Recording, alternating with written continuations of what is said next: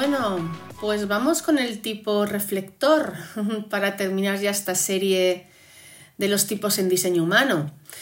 El tipo reflector es el más especial de todos y bueno, ya vas a ver por qué es tan especial. Eh, primero porque tan solo ocupa un 1% del total de la humanidad. Mira, desde que estoy inmersa en diseño humano, tan solo he conocido a una reflectora y te aseguro que voy pidiéndole los datos de nacimiento a todo el mundo por ahí para sacarles el gráfico. los reflectores no tienen ninguna definición, así que si ves su gráfico, todos los centros están en blanco, em, por lo que tampoco van a tener ningún canal definido. Eh, lo que sí que vas a ver son puertas activadas. Como ya vimos en episodios anteriores, todo lo que está en blanco en nuestro diseño es por donde absorbemos la energía y el condicionamiento de todo lo definido de las personas con las que nos juntamos. Y también eh, eh, absorbemos toda la energía de los tránsitos, toda la información de los tránsitos planetarios.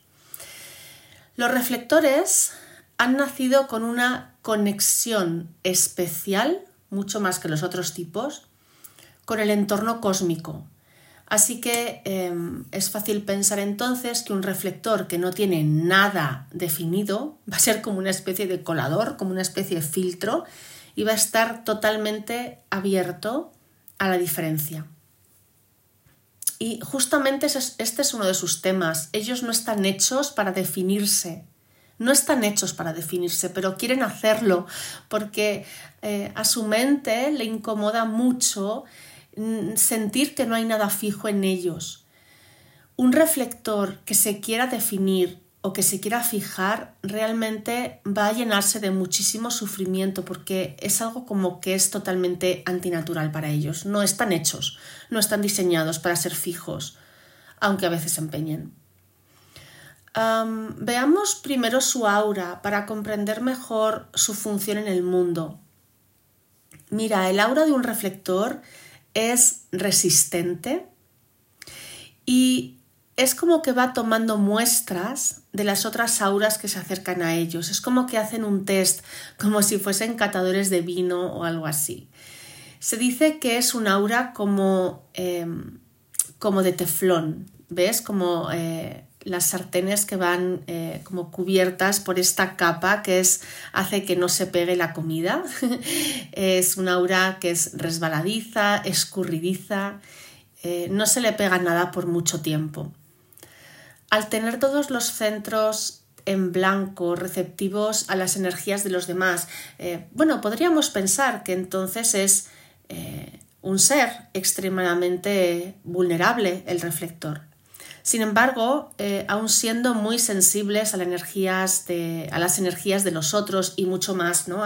ya he dicho, al impacto planetario, realmente no vivencian el condicionamiento como los otros tipos y justamente esto es por la super resiliencia de su aura con esta cualidad eh, que decimos de teflón. Así que em, a través de su aura toman muestras para evaluar el entorno y lo que hace después es reflejarlo. Y ese es el potencial de toda su apertura, reflejar. Constantemente están filtrando el todo. Están aquí para, en base a esos test que hacen, em, detectar qué persona está lista para dar el paso a expresar su singularidad. Están aquí para detectar quién es diferente, quién se sale de lo homogeneizado.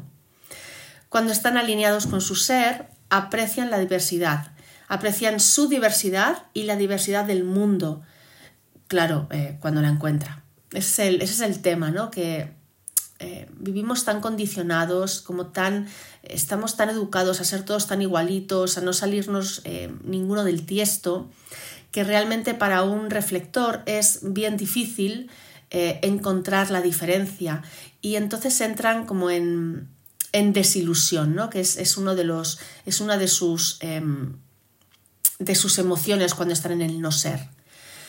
Em, los reflectores no están aquí para el otro, no están aquí ni siquiera para ellos mismos, no están aquí para generar, ni para ser reconocidos, ni para impactar a nadie.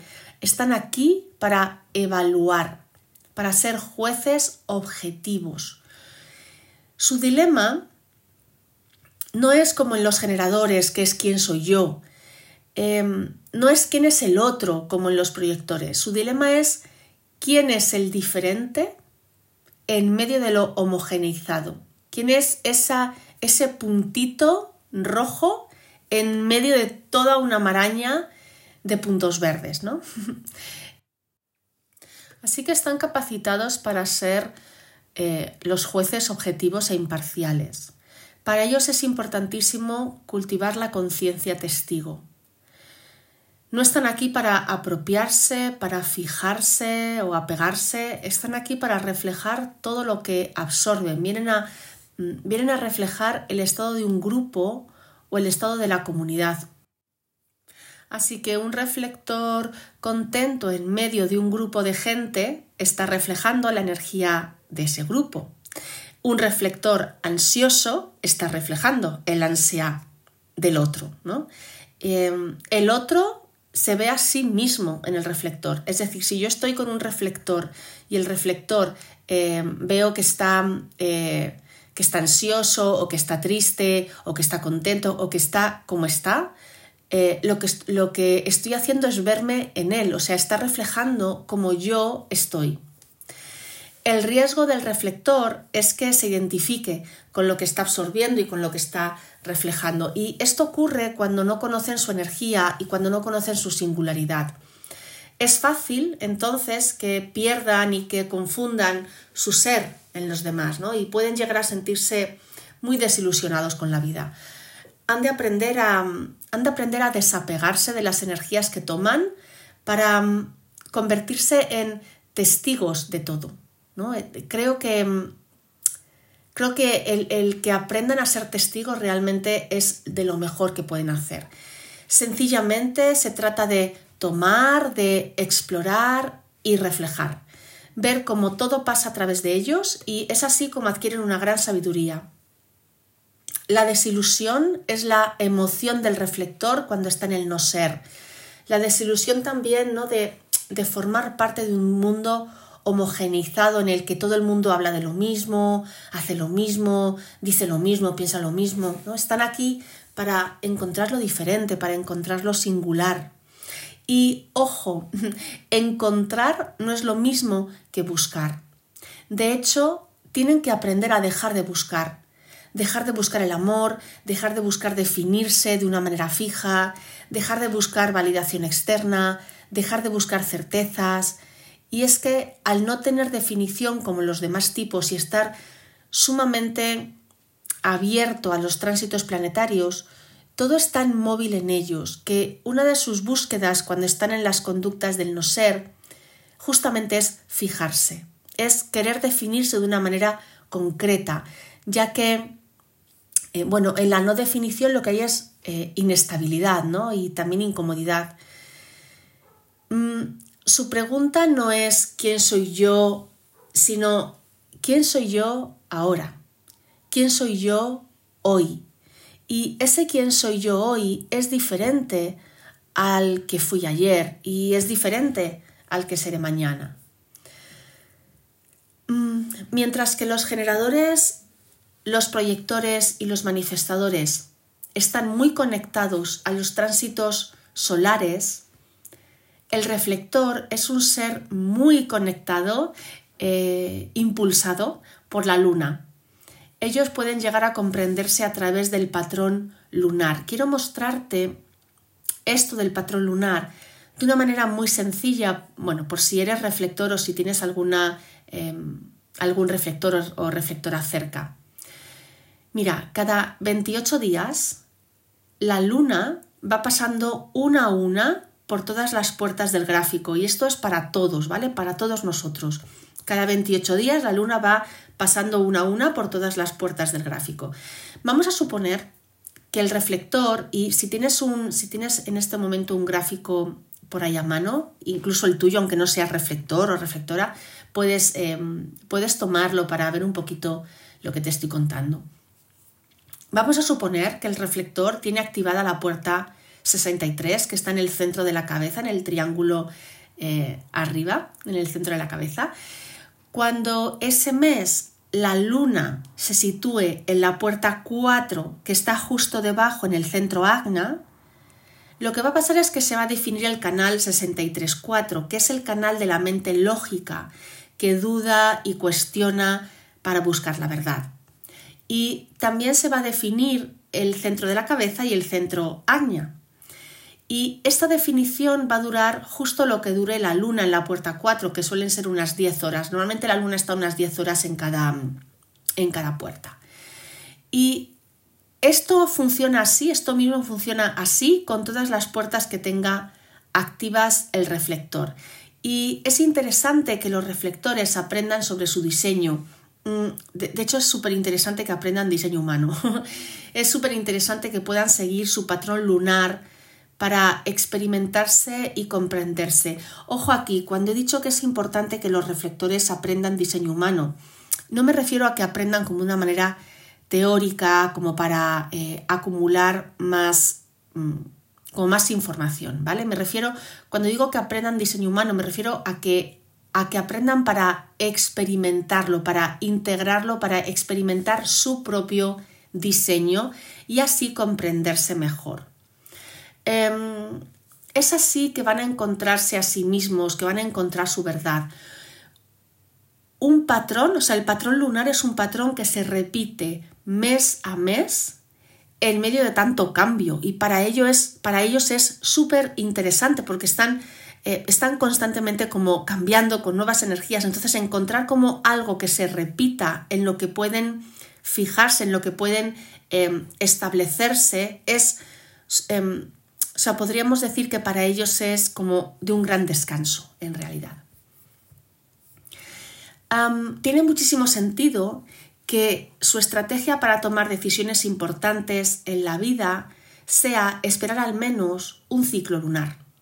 Porque a través de esos 28 días la luna va a ir definiendo todas sus puertas y su percepción va a ir cambiando y tras ese ciclo tendrá una visión como más em, más amplia, de mayor claridad sobre la cosa. Si se toman menos tiempo, no habrá una visión completa y por lo tanto no va a haber claridad. Claro, eh, aquí el desafío es lidiar con la prisa, cederle el control a la mente que no comprende por qué no te decides ya de una vez, ¿no? Y ceder eh, a la presión que puedas sentir del otro, que no entiende por qué no le das todavía una respuesta. Entonces, el tema de la espera es muy conflictivo realmente para todos, para todos los tipos, en realidad. Em, hemos sido súper condicionados a ser rápidos a la hora de tomar decisiones porque, qué sé yo, si no tomamos la oportunidad que se nos presenta, porque el tren solo pasa una vez, yo qué sé, toda esa propaganda que no es más que condicionamiento y más condicionamiento que no ayuda en absoluto. ¿Qué pueden hacer los reflectores durante ese tiempo de espera, durante todo ese ciclo de 28 días, em, pues realmente abrirse a la sorpresa. Cada día es una nueva experiencia interna, una nueva energía. Cada día puede ser realmente asombroso para ellos. Un día estará más en su mente lógica, otro día estará experimentándose más emocional, otro día tendrá un chorro de energía para, para hacer muchas cosas etc. Eh, mientras espera para tener claridad en sus decisiones, también le hará muy bien escuchar las diferentes opiniones eh, objetivas de sus personas de confianza, claro, obviamente siempre manteniéndose eh, neutrales en todo el proceso. Es como que cada día es una pieza del puzzle que necesita para armar su decisión. Claro, obviamente estamos hablando de una estrategia para las decisiones importantes, ¿vale? Para las decisiones que realmente eh, son vitales, como puede ser eh, un cambio de trabajo, el lugar de residencia, eh, todo lo relacionado con el amor, ¿vale? Realmente cosas importantes, como siempre digo, ¿no? No tiene que tomarse un ciclo de 28 días para las decisiones sencillas del cotidiano. Los reflectores no tienen autoridad interna, pero la hallan a lo largo de este proceso de observación y experimentación con su patrón lunar. Y algo que también les hace muy bien a ellos es mm, poder contar en su círculo de confianza con personas correctas que hagan de autoridad externa para ellos sin volverse dependientes. Entonces es muy, muy, muy importante para ellos ser selectivos eh, a la hora de... Mm, a la hora de, de tener personas de confianza, que sean selectivos. Muy importante también para el reflector estar en lugares correctos, con personas correctas para ellos. Permanecer en entornos tóxicos con personas no correctas les va a hacer sentir muy incómodos, em, perdidos, incluso enfermos. Ya he dicho que el tema del no ser de un reflector es la desilusión con el mundo homogeneizado, pero cuando viven sin, sin identificarse con las energías que absorben siendo un mero espectador, experimentan la sorpresa que es su firma. Y mm, como hice en los episodios anteriores, quiero terminar hablando sobre el descanso para los reflectores. Ellos necesitan a diario espacio, necesitan soledad y, necesitan descanso.